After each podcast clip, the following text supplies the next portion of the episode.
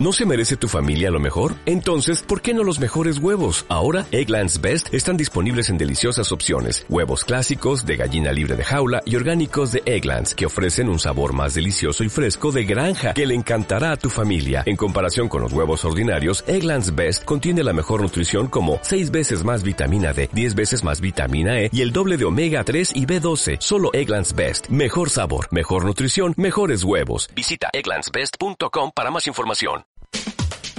Desde este momento y hasta las 18 horas, Materia Gris, con la conducción de Rubén Magliotti. Entrevistas, cultura, música e invitados especiales que conoceremos a fondo. Materia Gris, entrevistas con Rubén Magliotti por Radio La Ciudad. Yo no sé lo que es el destino. Los juicios por brujería de Salem fueron una serie de audiencias seguidos por procesos judiciales formales con el objetivo de castigar supuestos delitos de brujería. En la entonces colonia inglesa de Massachusetts, hoy el estado de Massachusetts, Estados Unidos. Entre enero de 1692 y mayo de 1693. Dentro de la pequeña comunidad de Salem existía una estricta conducta religiosa, en la cual cada persona vigilaba a sus vecinos y a su vez era vigilada por estos en sus palabras y acciones, generando dudas y sospechas en caso de que su conducta no se ajustase a los parámetros religiosos puritanos. Las mujeres eran consideradas como individuos destinados a servir a sus esposos y por supuesto no tenían derechos. Otra preocupación fundamental de esta comunidad era evitar la ira de Dios y por tanto sujetarse estrictamente a los dictados religiosos del puritanismo, hoy diríamos el patriarcado para así evitar el castigo divino que se traducía en pérdida de cosechas, mal clima y muerte de ganado. El número de acusados por brujería en estos juicios fueron entre 150 y 200, e incluso un número mucho mayor si se tiene en cuenta los arrestos que no fueron seguidos de acusaciones formales. Entre 1692 y 1693, 20 personas fueron ahorcadas en Salem y al menos 5 murieron en la cárcel, incluyendo al bebé que tuvo en prisión una de las acusadas. En esos años fueron ejecutadas 13 mujeres, 200 personas fueron arrestadas y 200 más habían sido acusadas. En tiempos de guerra, las mujeres se convierten en objetivo para castigar a la comunidad enemiga. Las guerras en Bosnia y Ruanda pusieron de manifiesto la realidad de las violaciones sistemáticas en tiempos de guerra, en el presente y en la historia. Nunca se tendrán cifras ciertas sobre estos hechos. El sentimiento de vergüenza de las víctimas mayoritariamente las mantendrá en silencio y también a estas violaciones en numerosos casos le sigue el asesinato. Se estima que por cada denuncia que se han producido, 100 casos no han sido denunciados. En la guerra de la antigua Yugoslavia, se calcula que 20.000 mujeres fueron asesinadas, mientras algunas organizaciones no gubernamentales elevan esta cifra a 50.000. En el cuerpo de la mujer se escenifica el odio hacia el enemigo y las ansias de su destrucción. La violación puede ser pública o en presencia de sus familiares. A padres y familiares se les fuerza a su vez a violar a sus hijas y seres queridos. Mujeres, niñas y niños serían las víctimas escogidas. todo en un intento de anularlas como personas y de perpetuar la victoria sobre la comunidad, cargando a sus mujeres con los hijos de sus enemigos. Según fuentes de las Naciones Unidas, durante 1990 al 2000, el tráfico de personas con destino en la prostitución se cobró 33 millones de víctimas, tres veces más que el tráfico de esclavos africanos durante 400 años, calculado en 11 millones y medio de personas. Los femicidios en Ciudad Juárez y las muertes de Juárez son dos expresiones que hacen referencia a la suma de femicidios y asesinatos de mujeres que se vienen cometiendo en la localidad mexicana de Ciudad Juárez, estado de Chihuahua al menos desde enero de 1993. Por lo general las víctimas corresponden a mujeres jóvenes y adolescentes de entre 15 y 25 años de edad, de escasos recursos, y que han debido abandonar sus estudios secundarios para comenzar a trabajar a temprana edad. Antes de ser asesinadas, las mujeres comúnmente suelen ser, además, violadas y torturadas. En la República Dominicana, durante la dictadura de Trujillo, un 25 de noviembre de 1960, se efectuó el asesinato de las hermanas Mirabal. Un escuadrón de tareas, asignado por el mismo Trujillo, decidió ejecutar el macabro plan. Tras despedirse de sus respectivos maridos en el patio de la cárcel donde estaban detenidos, las tres mujeres y el chofer salieron rumbo a Salcedo. Ya fuera de Puerto Plata, el jeep que se desplazaba por la carretera, al llegar al puente de Marapica, fueron detenidos por cuatro hombres que iban en un vehículo el cual atravesaron en medio del puente. Las tres mujeres fueron obligadas a punta de pistola a subirse al asiento trasero del vehículo de sus verdugos, mientras tres de estos se subían al jeep del chofer de las hermanas, dirigiéndose hacia la cumbre donde estaba la casa de las hermanas, en los que lo esperaba el capitán Peña Rivera. Los dos vehículos entraron al patio de la casa. Las hermanas y el chofer fueron llevados a la fuerza por los sicarios, quienes las asesinaron. Las mujeres fueron ahorcadas y apaleadas hasta morir para que, al ser lanzadas dentro del vehículo por un precipicio, se interpretara que habían fallecido en un accidente automovilístico. En el momento de morir, tenían entre 26 y 36 años y cinco hijos en total. Desde 1981 la fecha de su muerte se convirtió en un día señalado en Latinoamérica para marcar la lucha de las mujeres contra la violencia. Y desde 1999, la Organización de Naciones Unidas la convirtió en el Día Internacional de la Eliminación de la Violencia contra la Mujer.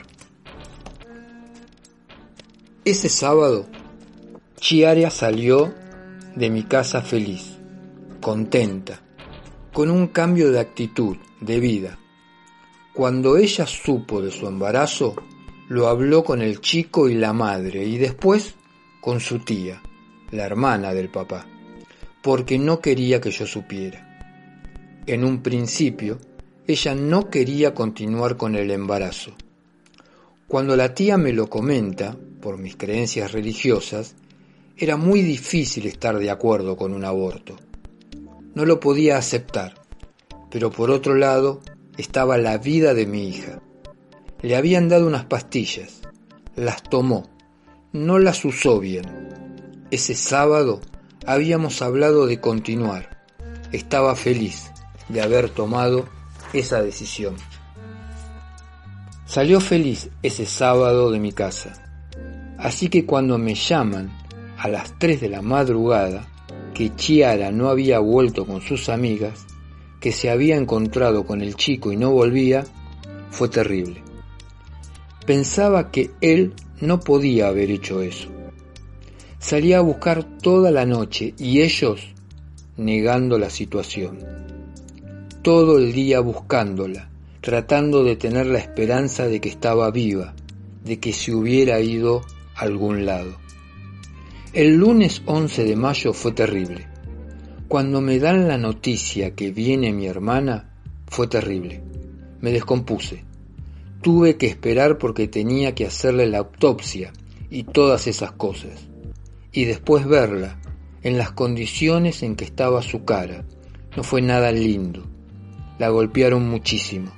Tenía toda la cara morada, hinchada, tenía un corte muy profundo en el cuello. Con el papá tuvimos que decidir si la velábamos a cajón cerrado o no, dadas las condiciones en las que estaba. Pero bueno, yo quería tenerla un ratito más, la quería ver. El 12 la enterramos. No recuerdo bien en qué momento me llama alguien y me comenta esto que querían hacer. Me daba palabras de apoyo, me explicó lo que significaba la marcha. Le agradecí un montón y le dije que me parecía buena la causa, pero no quería ir a Buenos Aires. En Rufino me sentía acompañada con mi gente, pero ir a Buenos Aires para mí era un mundo. Después de varias charlas, entendí que esto era una causa. A mi hija le gustaba hacer cosas, ser una causa, la imagen de una causa, con el carácter que ella tiene, que ella tenía. Verónica Camargo, mamá de Chiara Páez, de 14 años, asesinada el 9 de mayo del 2015 en Rufino, provincia de Santa Fe, y enterrada en la casa de su novio.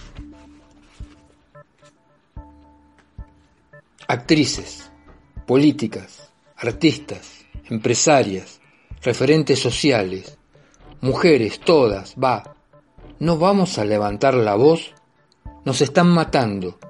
Tweet de Marcela Ojeda, 11 de mayo del 2015. Así empezaba en Argentina y luego se extendería a todo el mundo el movimiento Ni Una Menos. Femicidios en cuarentena. Datos del, MED del 20 de marzo al 16 de abril de este año. 21 femicidios, de los cuales 4 eran niñas. 29 hijos e hijas quedaron sin madres, de las cuales el 69% son menores de edad. Una de cada cinco mujeres tenían denuncias previas. El 65% fueron asesinadas en sus hogares. 60% de los femicidas fueron parejas o exparejas. Durante el 2019 hubo un femicidio cada 29 horas.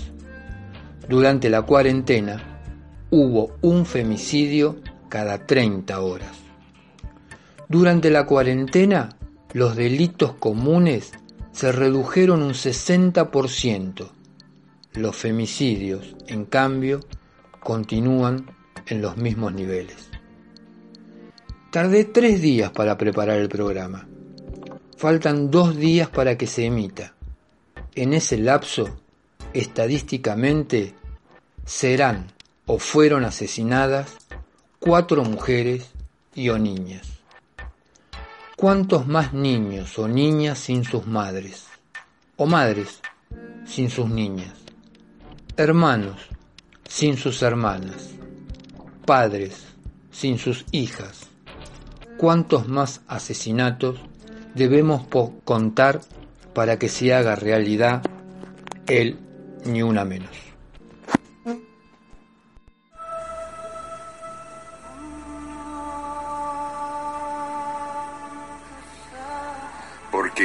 al fin y al cabo, el miedo de la mujer a la violencia del hombre es el espejo del miedo del hombre a la mujer sin miedo.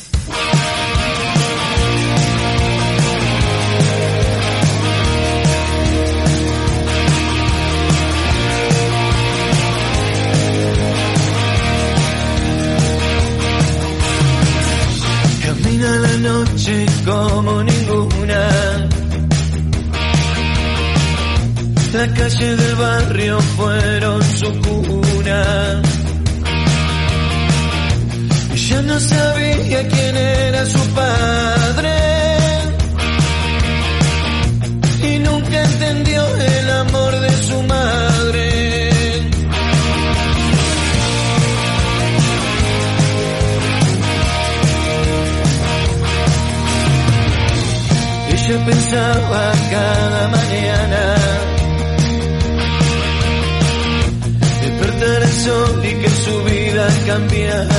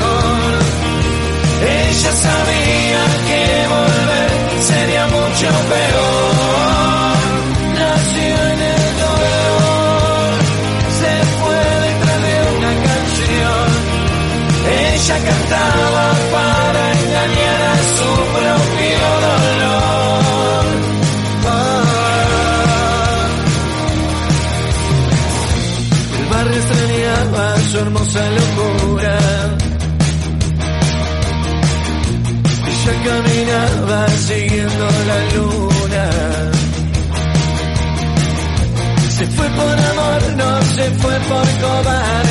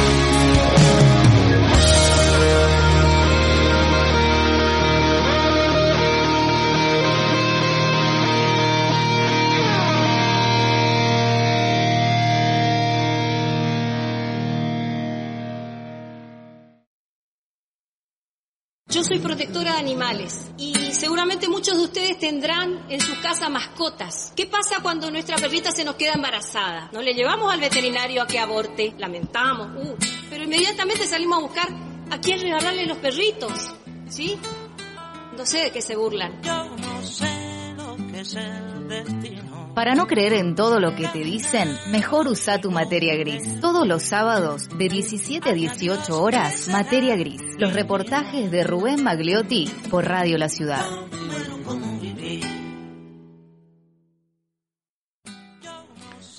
Bienvenidos a una nueva emisión de Materia Gris que se emite por Radio La Ciudad.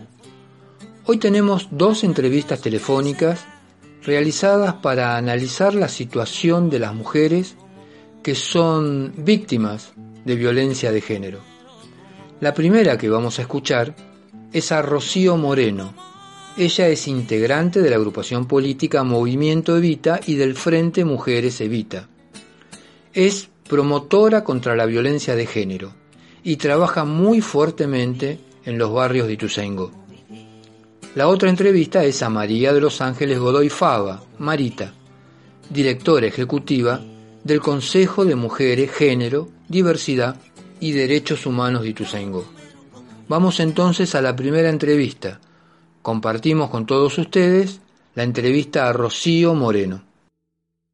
Hola Rubén, ¿cómo estás? Bien. Bien. Bueno, primero muchas gracias por aceptar la nota.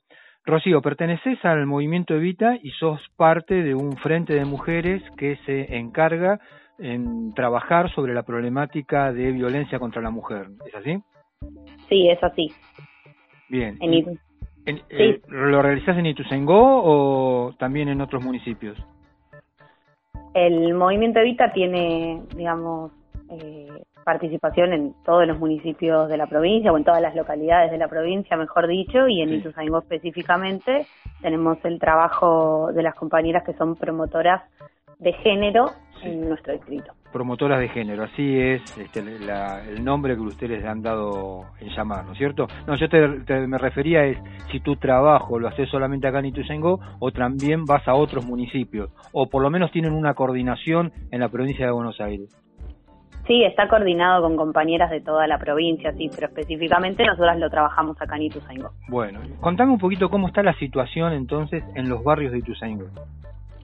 Mira, eh, la situación cambió bastante, o digamos, se agravó con la, obviamente con la cuarentena, ¿no? Sabemos que la cuarentena es necesaria en este momento, pero la realidad es como justamente en el 70% de los casos o más de, de violencia de género, cuando hay un femicidio, eh, la el femicida es parte del círculo íntimo de la mujer, más vive con la mujer Claro. es o la pareja o la expareja o algún conocido.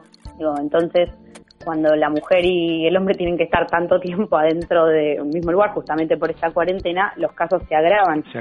Por sí. eso, por eso en el último tiempo vimos, esto es los datos que tenemos hasta el momento, ¿no? Hubo 23 femicidios en lo que va de la cuarentena, es muchísimo. Muchísimo, sí, ahí este, tu- miré alguna estadística y decía que lo que son los delitos comunes habían disminuido en un 60%, un robo, por ejemplo, ¿no?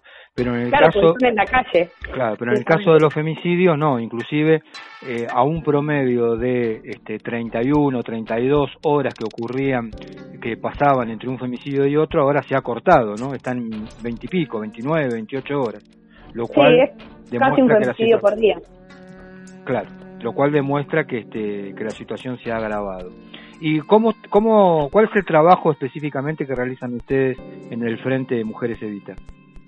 Bueno, hacemos principalmente dos cosas. Todo lo que tiene que ver con prevención y difusión de lo que es la violencia y, digamos, eh, todo lo que tiene que ver con campañas de sensibilización a la mujer para que puedan identificar qué es la violencia, qué es lo que no hay que permitir, digamos, todo lo que tiene que ver con un trabajo previo antes de que la situación llegue.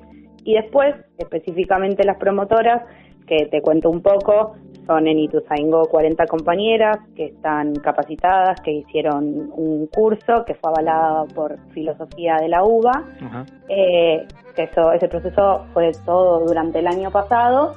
Bueno, estas compañeras están capacitadas para poder prevenir, que era lo que te decía antes, y después acompañar. Que acompañar es un proceso que, que es difícil, que justamente conlleva tiempo, conlleva recursos. Eh, nada, hay que tener una capacidad para hacer eso que, las compañeras fueron adquiriendo y que empieza con la escucha de, de la compañera que está en una situación de violencia y después cuando la persona se decide a denunciar, por ejemplo, hacer todo ese camino, que es desde ir a la comisaría, después al juzgado, acompañar la situación. Digo, es largo el proceso. Eh, yo creo que hay mayor cantidad de conciencia por parte de la población de lo que, lo, que implica, digamos, la violencia domiciliaria y los femicidios. Pero sin embargo, hay más conciencia, pero no bajan los números de cantidad de femicidios. ¿Por qué crees que ocurre eso? Yo creo varias cosas. Primero creo que desde el 2014-2015, con el primer Ni Una Menos y la marcha del 3 de junio, hubo una visibilización muy fuerte de lo que era la violencia de género, que todos sabíamos un poco qué era, pero ahí tomó, eh, tomó mucho lugar en el discurso público y en la vida cotidiana de las personas. Tal cual. Hoy nadie puede decir que, que no sabe lo que es la violencia. Claro, se incorporó, diría yo, a la agencia, a la agenda política, ¿no? Tal cual, apareció, y irrumpió en ese lugar, algo que estaba, que era grande, pero que no lo terminamos de visibilizar. Bueno, eso es, es algo muy importante que hizo el movimiento de mujeres con todos sus actores, ¿no? Que son diferentes, pero que nos pusimos de acuerdo en ese punto, que la violencia eh, es importante y hay que mostrarla. Bueno, justamente eso permitió que se empiecen a tomar datos que antes no se tomaban. Digo, todavía hoy no hay eh, datos oficiales de las cifras, entonces no sé si aumenta exactamente, sino que empezamos a ver más casos que antes no se denunciaban o que no llegaban a, visibilizarse. Eso por un lado. Y por el, y por el otro lado creo yo que, bueno, hay como muchas teorías, pero eh, cuando las mujeres nos organizamos y cuando peleamos por nuestro derecho, del otro lado también hay una resistencia y hay algo que, que se pone más crudo y más fuerte, la violencia cada vez es es más, digamos, más explícita, ¿no? Y bueno, eso creo que tiene que ver con, con procesos de nosotras nos defendemos y nos organizamos y del otro lado se ataca mucho, es, ah, es complejo. Algo parecido sucedió cuando se, se dio a publicidad el tema del, del asesinato por parte de el asesinato de, de Wanda Tadei, ¿no? que, que, murió porque su marido la prendió fuego, ¿no? Con alcohol. Y relata la crónica que a continuación había aproximadamente cinco o seis asesinatos de esa característica y en menos de un muy poco tiempo pasaron a 30, 40 y pico, como que la difusión sobre la forma de atacar a la mujer eh, promovió mayor cantidad de ataques. Digo, ahí hay, hay un debate ahí entre cuánto es lo que yo visibilizo y cuánto es beneficioso y cuánto es perjudicial, ¿no? Perjudicial. Sí, yo creo que ahí lo que tiene que ver no es la, discusión que tenemos que darnos y que más se tiene que dar todo el área de la comunicación, es si comunicamos o no los femicidios, sino cómo los comunicamos. Pero hay formas de comunicar que lo que hacen es justamente eh, hacer que, ciertas maneras o ciertas formas de, llevar a cabo esos femicidios eh, lleguen a todos lados, eso no ayuda claramente y, por ejemplo, no sé, revictimizar a la persona, siempre hablar de la mujer y no hablar del varón que llevó a cabo ese femicidio, digo, son todas formas de comunicación que siguen siendo machistas y que no ayudan. Por eso hay protocolos, digo, para seguir cómo tienen que comunicar eh, los casos de violencia de género. Pues siempre pasa lo mismo, digo, nosotros vemos en, en la tele sale un caso de violencia de género y lo primero que ves es la cara de la mujer y lo primero que se charla y se discute es qué hizo y qué no hizo, a dónde fue, a dónde no fue, cuáles eran tus gustos. Digo, ese no tiene que ser la discusión. La discusión tiene que ser que hay un femicidio y que ahí seguramente hay un montón de cuestiones culturales que, que permiten que esos femicidios se sigan dando en la Argentina. Es otro tema, me parece a mí. No es comunicarlo o no, sino qué es lo que comunicamos cuando comunicamos. Tal cual. Este, mm, te decía también, Rocío, ahora con el tema de la pandemia se postergó el debate por lo que implicaba que en el Congreso se iba a tratar la ley sobre interrupción del embarazo, ¿no? Eh, ¿Cómo sigue ahora la agenda del feminismo? Yo creo que ahora algo que se puso, sí, es verdad que, por ahora hubo como una pausa, no solo, digamos, en el aborto, sino en todos los temas que no tengan que ver con, la salud puntualmente que por un lado está bien porque es lo principal y por el otro lado lo que nosotros decimos es que hoy en día la principal agenda de las mujeres en cuarentena es la violencia, porque sigue sucediendo y en contexto de estar encerrada en la casa hace que eh, la violencia se, se recrudezca y sea cada vez más fuerte. Entonces hay que ponerle principal atención a eso. Por parte del gobierno se están tomando medidas, eso está bueno, digamos, se, por ejemplo, toda la línea 144 que había sido como desarticulada y desguazada por el macrismo, ahora se reforzó, se agregaron números de WhatsApp, digo, como una serie de medidas que permiten que la mujer pueda tener vías eh, de acceso en situación de cuarentena. También está el permiso, que si una mujer necesita salir de su casa puede salir, eh, no necesita ningún nada que, que la vale, sino que solamente con decir que está en esa situación de violencia puede salir ella y con sus hijos ir a denunciar o irse a la casa de otra persona.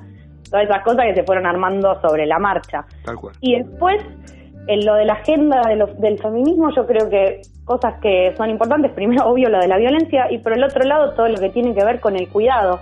Me parece que en cuarentena también se, se puso muy en agenda esta tarea de- del cuidado que, que hacemos principalmente las mujeres en, en los barrios y en todos los lugares, que creo que, que es una agenda muy importante y que tiene que ver con jerarquizar el cuidado. ¿Qué significa eso? La tarea del cuidado son todas esas tareas que se hacen de manera no remunerada. Digo, las compañeras que trabajan en- socialmente en comedores y merenderos, las mujeres que cuidan niños y ancianos y por todo eso no reciben eh, una remuneración o tienen una remuneración menor. Me parece que todo eso, en este momento donde hay una emergencia sanitaria, se puso en valor. Digo, es muy importante el trabajo de las personas que alimentan a otras que en este momento no se pueden alimentar. Es muy importante el trabajo de las personas que cuidan ancianos y que cuidan niños en este momento. Como que todo eso también puso en agenda algo que tiene que ver con las tareas del cuidado, que me parece que tenemos que aprovechar y que hay que aprovechar para cuando este momento lo pasemos, ojalá como país, podamos poner el ojo ahí y decir, bueno, esas tareas hay que jerarquizarlas, hay que remunerarlas y hay que dividirlas y que no sean solo de mujeres, sino de varones y mujeres. Rocío, ¿algo más que te gustaría agregar este, sobre el trabajo que vienen realizando ustedes? No, eh, contar que, que lo hacemos en todos los barrios de Ituzaingó, que se pueden acercar, que tenemos nuestras redes de contacto de Mujeres Evita, que las promotoras lo que hacen es un trabajo muy territorial, en donde pueden hacer, digamos, cualquier mujer que esté pasando por una situación de violencia se puede acercar, se puede comunicar y nosotros articular con otras áreas en donde se pueda derivar y nada, eso. Tenemos, tenemos la, tenés la posibilidad de, de- de decirnos algún teléfono o algún lugar específicamente en donde o una mujer quiere hacer una denuncia o quiere este, tener la cobertura que ustedes están brindando o quiere incorporarse, digamos, para ser en el futuro una promotora. Bueno, eh, primero la denuncia en la comisaría de la mujer, Bien. eso es lo más importante para saber, y también en cualquier comisaría del distrito. Después, por el otro lado, nosotros tenemos nuestros espacios de reunión en donde cualquier mujer se puede acercar y podemos hacer este acompañamiento, que son en San Alberto, eh, que queda en San Fernando y Portugal, en Udaondo, que es en Del Lazo y Las Caronas, y en Barrio Nuevo, que queda en Del Pretal y Fitzroy. Igualmente, toda esta información está en nuestras redes, que es Mujeres Evita y Tuzaingó, en Instagram y en Facebook, así que ahí también están los celulares donde cualquier mujer que necesite algo lo, lo puede, puede mandar un mensaje ahí y podemos ayudar y derivar. Muy bien, Rocío Moreno, Movimiento Evita, te agradezco muchísimo la comunicación. Gracias, Rubén. Un saludo. Nos vemos.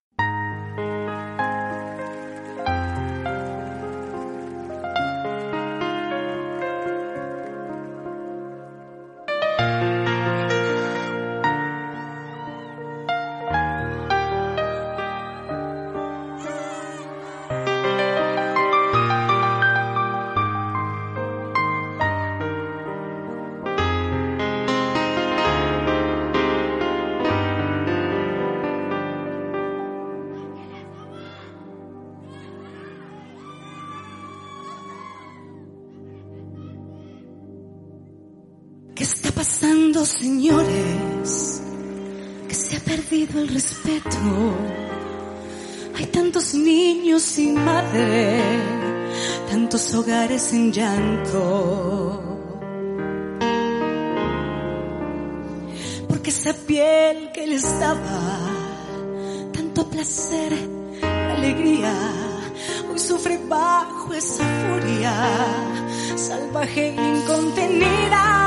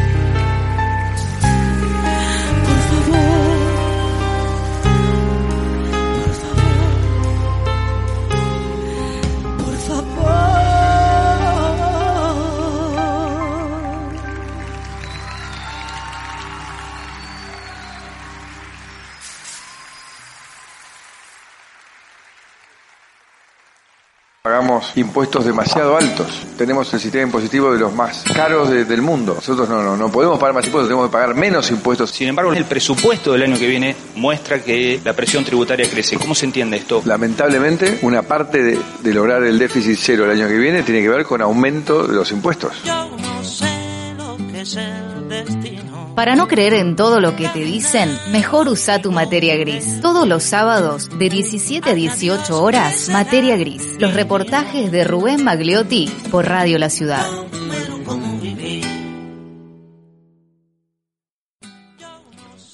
Como habíamos anticipado al inicio, ahora es el turno de la entrevista a María de los Ángeles Godoy Fava, conocida más por su sobrenombre, Marita. Ella es la directora ejecutiva del Consejo de Mujeres, Género, Diversidad y Derechos Humanos de Ituzaingó. El Consejo funciona desde el año 2010. Ituzaingó fue uno de los primeros municipios en habilitar un área específica para el tratamiento de las mujeres que habían sido víctimas por violencia de género. Originalmente su directora general era Marta Pérez, la actual senadora provincial. Compartimos entonces esta segunda entrevista para que Marita no solamente nos informe sobre la situación de las mujeres, sino también dónde se podría recurrir en caso de que alguna de ellas esté protagonizando algún hecho de violencia de género. Buen día, Marita. Muchas gracias por permitir esta comunicación con nuestro programa Materia Gris. ¿Cómo estás? Bien, Rubén, mm, el gusto es mío. Bueno. ¿eh? Gracias a ustedes. Estás a cargo ahora del Consejo de la Mujer aquí en Ituzaingó. Sí, estoy como directora ejecutiva del Consejo de Mujeres, Géneros, Diversidad y Derechos Humanos de Ituzaingó. Hace, eh, desde que asumí le cambiamos eh, el nombre para completar, digamos, y tener la posibilidad de que esté a la altura de los ministerios que se crearon, tanto nacional como provincial. Sí, es una de las cosas que te iba a preguntar, que me llamó la atención, Ah. el cambio de denominación. ¿Y eso qué abarca ahora? ¿Algún área nueva o una mirada distinta? No, en realidad como Ituzaingó es pionero en políticas de género y desde 2010 estamos este, teniendo en cuenta la situación y atendiendo todo lo que tiene que ver con violencia, lo que incorporamos ahora es el tema de diversidad que ya se estaba atendiendo, lo está atendiendo la Dirección de Derechos Humanos, pero bueno, vamos a, a- estamos organizando algunos programas, implementando algunas cuestiones que tienen que ver con el tema para abarcar mucho más eh, atendiendo a la realidad, ¿no? Y a todo lo que lo que no- se, se pide a nivel nacional y provincial en este sentido. Yo te iba a preguntar, generalmente ahora, ordinariamente, digamos, la- el Consejo, ¿cuáles son los servicios que brinda la comunidad? Bien, el Consejo tiene el Consejo de Mujeres, que está en una sede, en las Ceras 30, atendemos todo lo que tiene que ver con violencia y la problemática de violencia en general, Eh, también tenemos el, el refugio y coordinamos la mesa local por la no violencia y programas de promoción, todo esto desde el Consejo. ¿El Después refugio qué, la- qué función cumple? Que es interesante eso recordar a todo el mundo, que creo que Ituzaingó ha sido pionero en este sentido.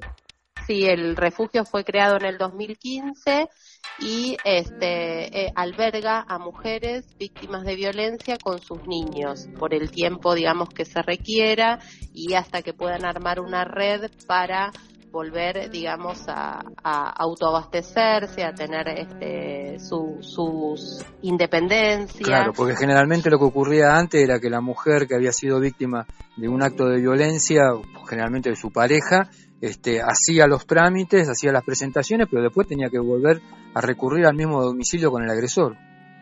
Claro, lo que mm, digamos cuando viven en el mismo domicilio con el agresor, lo que se pueden hacer son las exclusiones de hogar, pero a veces hay mujeres que están en situaciones este, graves, digamos, de eh, con dificultades para para sacar al agresor del domicilio. A veces la justicia tiene algunos impedimentos, se complica o los agresores viven en la, digamos, con toda la familia del agresor y entonces allí no se puede excluir a todos de la vivienda. Entonces, por una cuestión de seguridad, el refugio en este sentido alberga a la mujer con sus niños.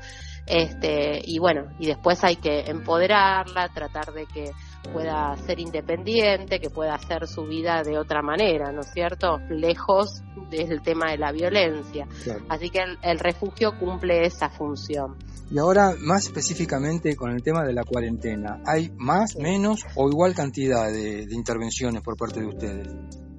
Intervenciones hay más y bueno, esto que venimos viendo, ¿no? Que la cuarentena, una cosa era una semana, dos y ahora ya vamos por el mes completo, pasando ya el mes y las situaciones que estaban complicadas se complican aún más, porque lo que no se sostenía, digamos, por ahí una semana puede medianamente sostenerse, pero ya tanto tiempo, este, la verdad es que están recrudeciendo todas las situaciones, se está complicando muchísimo, tenemos muchas denuncias, muchas consultas al teléfono de guardia que pusimos y bueno, situaciones de mujeres que directamente se van de la casa, realizamos ya como cinco exclusiones en lo que van de estas semanas y hubo en, en líneas generales, no en Ituzaingó digo, pero hubo 23 femicidios en 30 días de cuarentena, ¿no? Es una barbaridad. Sí, prácticamente algunos lo están definiendo como la pandemia dentro de la pandemia, el tema de la agresión hacia las mujeres, ¿no?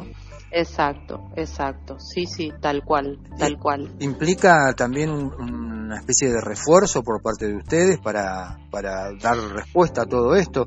Este, sobre todo porque me, imagino yo, eh, hay una restricción en cuanto a la cantidad de gente que hace tareas administrativas o de servicios sociales por el tema de la cuarentena. No sé si está declarado como un servicio esencial. Este, ¿Cómo se están arreglando? Sí, fue declarado como un servicio esencial. Eh, nosotros estamos con una guardia presencial, obviamente con el personal que no está en situación de, de, riesgo, digamos su salud, y tenemos dos compañeras del consejo acá atendiendo, dos compañeras del equipo de niñez y una compañera de la Dirección de Recursos Humanos para atender todo lo que venga. Y después estamos haciendo mucho teletrabajo, nosotros tenemos muchos informes, muchos oficios judiciales que contestar, estamos haciendo seguimiento de todas las situaciones por teléfono, viendo cómo están, ¿no? La que nosotros tenemos este como situaciones de alta vulnerabilidad. También tenemos muchos problemas con el maltrato infantil, digamos, hay muchos niños que vivían situaciones de maltrato que imagínate en una relación de convivencia todo el tiempo sin poder salir de la casa, obviamente eso también nos preocupa muchísimo y estamos teniendo que resolver situaciones graves. Y otra vez que me, otra cosa que me llama absolutamente la atención este, pero bueno, creo que era de esperar las situaciones, digamos, de, de, salud mental, la gente que tenía alguna patología, el encierro está perjudicando muchísimo su estado, su situación, su posibilidad, este, de, bueno. a veces deriva en violencia hacia el núcleo familiar y hacia la mujer en particular.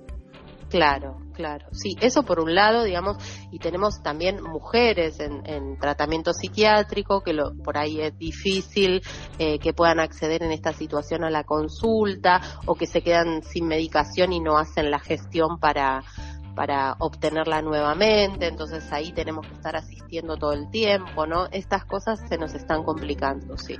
Marita, recién anteriormente decías que hace ya 10 años que está funcionando el Consejo de la Mujer en Ituzaingó, una iniciativa originalmente de Marta Pérez, que ahora está asumiendo este, un cargo en el Senado de la provincia de Buenos Aires. Digo, después de 10 años, ¿no? No te voy a pedir un balance porque me imagino que eso te va a llevar muchísimo tiempo, pero una opinión sobre si habría que darle como una especie de vuelta de tuerca a lo que sería el tema de las campañas y demás, teniendo en cuenta este dato. Mira, cuando arrancaron este, allá por el 2010, este, 2008, el tema de femicidio, había un promedio que algunas estadísticas marcaban de 35 horas que pasaban entre un asesinato, entre un femicidio y otro. Y hoy algunos este, números indican, y yo creo que hay un mayor grado de conciencia por parte de la comunidad, pero como que están pasando menos horas entre un acto y el otro. Es decir, hay mayor, claro, hay mayor difusión sin embargo cada vez pasa menos tiempo entre un acto y el otro. ¿Qué es lo que está faltando? Yo realmente esto es un análisis personal, ¿no? De venir trabajando también, como vos decías, hace muchos años en esto, porque si bien ahora yo estoy como titular, digamos, de este área, eh, siempre estuve trabajando al lado de Marta y, y digamos, y poniéndonos al hombro el, el, proyecto en el tema de género en el distrito. Yo lo que creo es que eh, hay algo que no estamos pudiendo hacer, que el tema de las medidas no alcanza, que, eh, digamos, un tipo que, que, le pega a la mujer y a los hijos y demás, que, un juez le dé un papelito que dice que no se puede acercar, eh, ¿por qué lo habría de cumplir? O sea, no lo cumple, no no, cumple no agredir a su pareja, menos va a cumplir que un juez le diga a través de un papel un papelito. Un juez que nunca le vio la cara, por otra parte, ¿no? Porque las medidas salen después de la denuncia a la comisaría. Por oficio, prácticamente. Claro, exactamente. Entonces. Yo creo que eso no alcanza, que la policía no puede poner custodia en todas las casas de las mujeres que tienen denuncia, porque por supuesto eso sería una locura. Este, lo que sí se ha logrado, digamos, en, estos 10 años es que una persona que, una persona que no cumple con, con estas medidas puede ser detenida. Ah. Entonces, bueno, ahí hay como un avance, ¿no? Y como de, la justicia, y, bueno, a ver, para, hasta acá llegaste, vas a ir preso, es por un tiempo, es poco tiempo, este, la verdad es que vuelven a salir, vuelven a agredir, no estamos pudiendo con esto. Y otra cosa que siento es esto, de que las campañas le pedimos todo a la mujer. Yo me estoy haciendo seriamente un planteo en ese sentido, ¿no? Le pedimos que tenga el botón antipánico, que esté alerta, que llame, que vaya a hacer la denuncia, que siga la causa judicial, que haga tratamiento, que además tenga en cuenta los pibes o que se vaya de la casa, que vaya a un refugio. Digo, todo se lo pedimos a ella. Tenemos que empezar a hablarle a los agresores. Tenemos que empezar a hacer algo con eso. ¿No? Esto es un planteo que me vengo haciendo yo y que venimos charlando hace un tiempo. Y bueno, acá en Ituzaingó estamos armando un espacio para atender a varones violentos. No va a ser, por supuesto, acá en el Consejo. Y bueno, ahora nos agarró esto de la cuarentena y demás, pero estamos pensando en ese sentido, porque este tipo, si logramos que se aleje de esta mujer a la que agrede, arma otra relación con las mismas características. Entonces no se termina nunca. Bueno, por último, Marita, ¿dónde recurrir en caso de que alguna mujer esté pasando por una situación de violencia doméstica?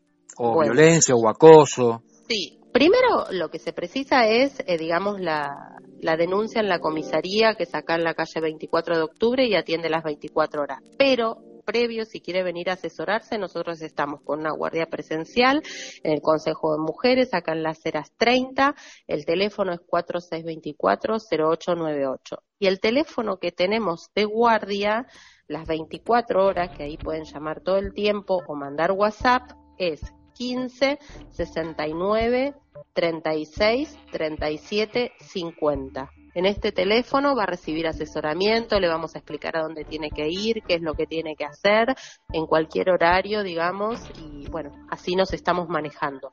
Después hay otro teléfono de guardia para situaciones complejas con el tema de niñez, que también está atendiendo las 24 horas, y es 15 40 42 51 46.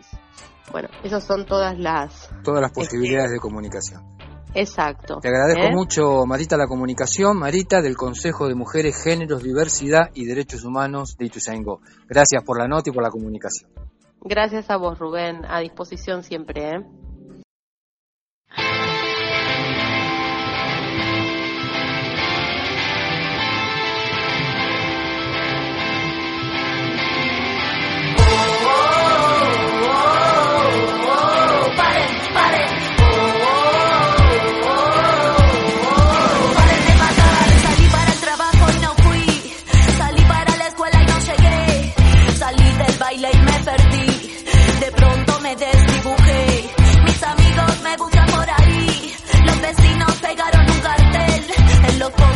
Del barrio, en la calle, en el subte, en el tren. Me busca mi hermano, me busca mi madre. Perdí contacto ayer a la tarde. Vino la tele, habló mi padre. La red explota, el Twitter arde. Si tocan a una, nos tocan a todas. El femicidio se puso de moda. El juez de turno se fue a una boda. La policía participa en la joda y activa la historia de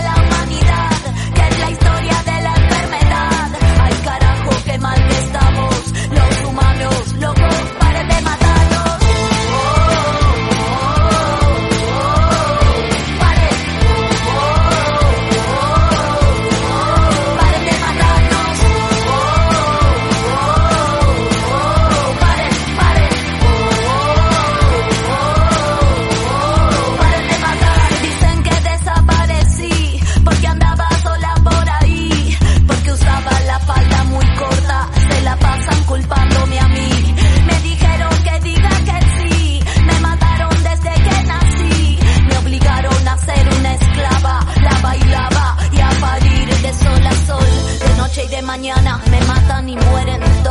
hermanas. Me duele el cuerpo y las entrañas. No quiero que me toque chabón, no tengo ganas. Me matan y se infecta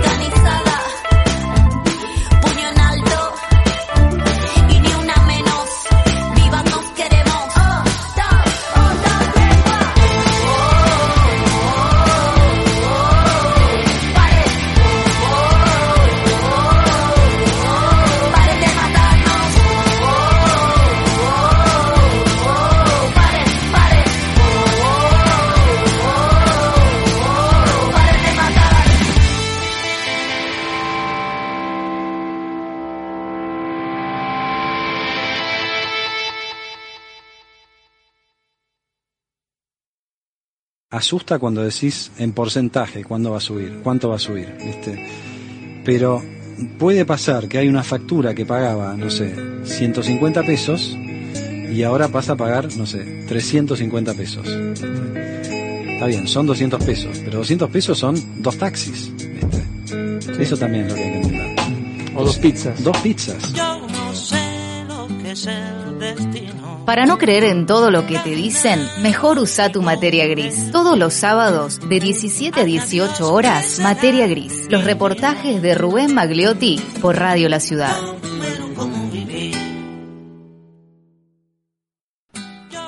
Hasta aquí una nueva edición de Materia Gris.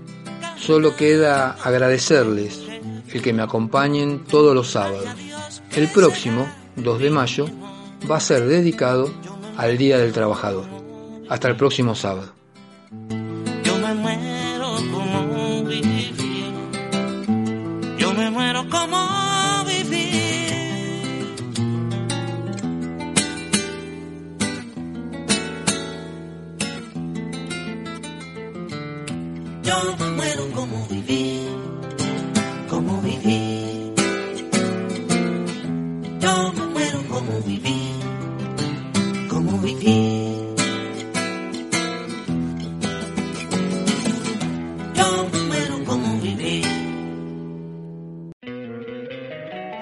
Encantaría tener 100 dólares extra en tu bolsillo? Haz que un experto bilingüe de TurboTax declare tus impuestos para el 31 de marzo y obtén 100 dólares de vuelta al instante. Porque no importa cuáles hayan sido tus logros del año pasado, TurboTax hace que cuenten. Obtén 100 dólares de vuelta y tus impuestos con 100% de precisión. Solo con Intuit TurboTax. Debes declarar para el 31 de marzo. Crédito solo aplicable al costo de la presentación federal con TurboTax Full Service. Oferta sujeta a cambios o cancelación en cualquier momento.